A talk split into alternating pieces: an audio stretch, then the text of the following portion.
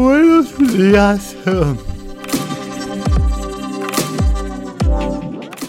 Evolucionado.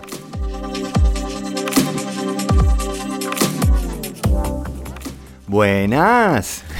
Bienvenidos a Quiero mi Rush. ¿Cómo van las cosas? ¿En qué andan? Hoy es lunes. Vamos a aprovechar, vamos a empezar la semana como toca. Y probablemente para algunos empezar el lunes o el martes y el lunes fue festivo es otra vez cambiar el switch, ¿no? Viene uno de ese fin de semana delicioso y ahora toca ajustarse porque tenemos la costumbre que nos divertimos para luego ir a trabajar. Ese es el balance, ese es el equilibrio en el que nos han enseñado a vivir. Por eso cuando uno se estaba riendo en misa o en el colegio o en el trabajo, alguien está echando un chiste, la gente le dice, póngase serio porque están esperando que ese es donde sale el trabajo bueno, cuando uno está serio, concentrado y después si vaya y se divierte, pero en el trabajo hay que estar serio. Si el secreto para hacer el mejor trabajo de la vida sería ponerse serio, pues no se diga más. no me digan ni un chiste, déjenme en un lugar oscuro, déjenme concentrado con una pantalla, me voy vestido de gris y prepárense para ese fluir de creatividad o de buenas ideas o buen trabajo. Y esto viene, tengo una idea que me está rondando hace tiempo, y es que estamos muy acostumbrados a vivir nuestra vida de acuerdo al conocimiento que tenemos. a ver, elaboro un poquito. Mientras que haya Newton, vamos a vivir una vida newtoniana, donde es acción-reacción. Darwin nos dijo que es la ley del más fuerte, ese es el que sobrevive. Y Darwin decía que en el proceso de selección natural, esa jirafa que por alguna mutación genética empieza a tener un cuello más largo sobrevive más porque puede llegar a ramas más altas y así por cada generación ese cuello se va haciendo más largo y por eso tenemos la jirafa hoy como es. Lo que sucede o a mí me pasa, no sé si a ustedes, es que como vemos el resultado final de la jirafa decimos, la diseñaron, es que es demasiado perfecto, como un pulpo aprende a cambiar de colores, como un insecto puede terminar pareciendo idéntico a un palito con una hoja y eso nos lleva a decir con esa ley del más fuerte que los tigres, las orcas, los tiburones se les denominan superdepredadores, es decir, el apex predator es el que está arriba de esa pirámide alimenticia. Y por esa misma razón muchas veces le dicen como la máxima expresión de la evolución. Y de nuevo, nos queda esa semillita en la cabeza. ¿Quién no quiere ser la máxima expresión de la evolución?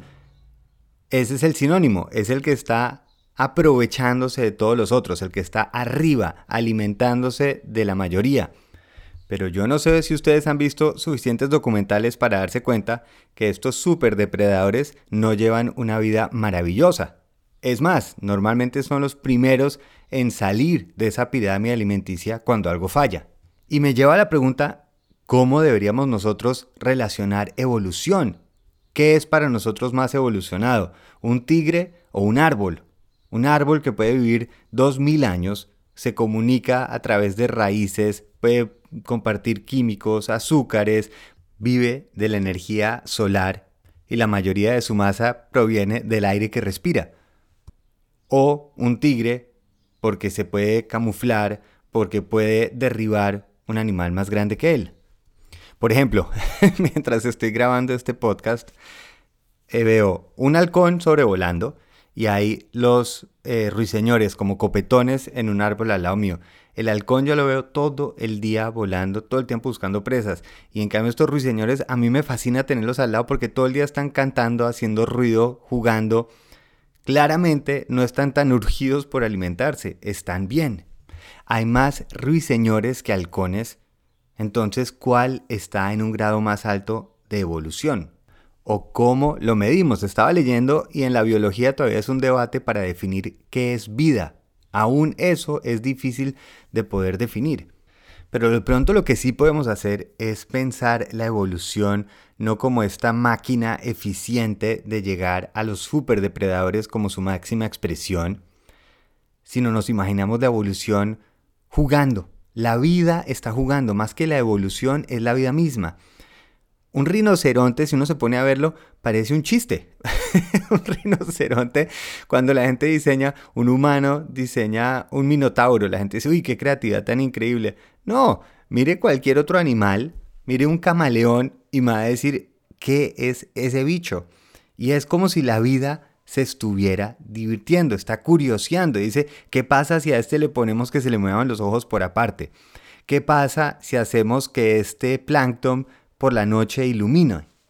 Es un poco como un árbol creciendo, es va expandiendo ramas cada vez un poco más, un poco más y va llegando más lejos, pero realmente no es que la tenga planeadísima, no es que sabe exactamente dónde tiene que poner la rama, simplemente va curioseando, dice, bandemos por aquí a ver qué pasa, ensayemos esto. Y los invito a que hagan este experimento esta semana o ahora en donde están. Miren a su alrededor la vida orgánica, no lo que nosotros hemos creado en ángulos rectos y materiales de plástico, sino la vida orgánica y revisen y me dicen si no parece alguien divirtiéndose, alguien pasándola bien. Y ese alguien es el proceso, el proceso de la vida encontrando su camino.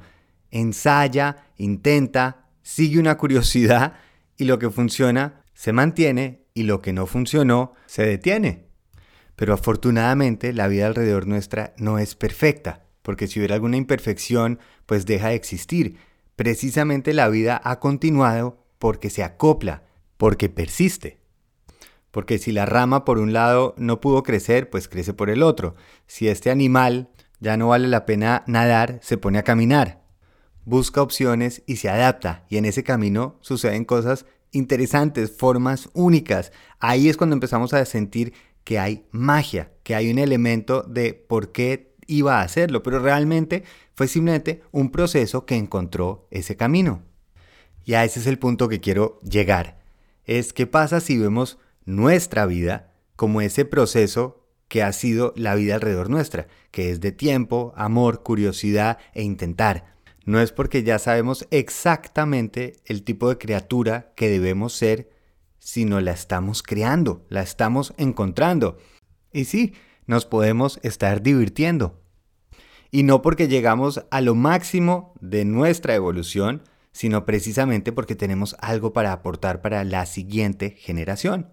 Intenten hoy, en vez de ver la vida como esta lucha de supervivencia por el más fuerte, véanla más bien como una vida curiosa, divirtiéndose, encontrando un nuevo camino. Que tengan un inicio de semana fabuloso y delicioso. En pablobrush.com me pueden dejar sus mensajes y opiniones.